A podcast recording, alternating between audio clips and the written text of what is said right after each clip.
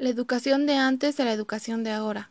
Con mayor dificultad se podía acceder anteriormente a los niveles educativos para más para las mujeres, pero cuando se, lo, se lograba se hacía con más interés y más responsabilidad por parte del alumno.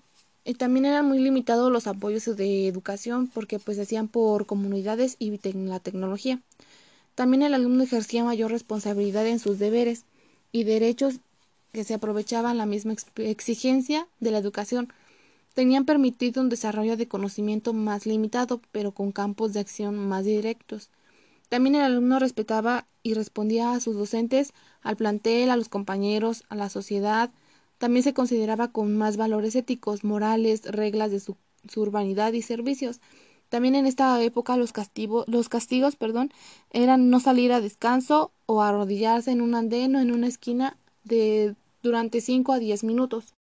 La educación de ahora, de hoy en día, en estos tiempos es muy difícil de imaginar que los niños hagan sus deberes escolares sin una computadora o sin un ordenador, porque es más, hasta nosotros mismos nos cuesta pensar o, o, o siquiera imaginar un día sin computadora o sin internet. La educación de hoy en día es, también ha cambiado mucho a la de antes porque los sistemas educativos y la tecnología vinculada a la educación han cambiado demasiado de acuerdo a las nuevas necesidades y las nuevas respectivas que se han venido tomando a través, a través de, este lapso de tiempo.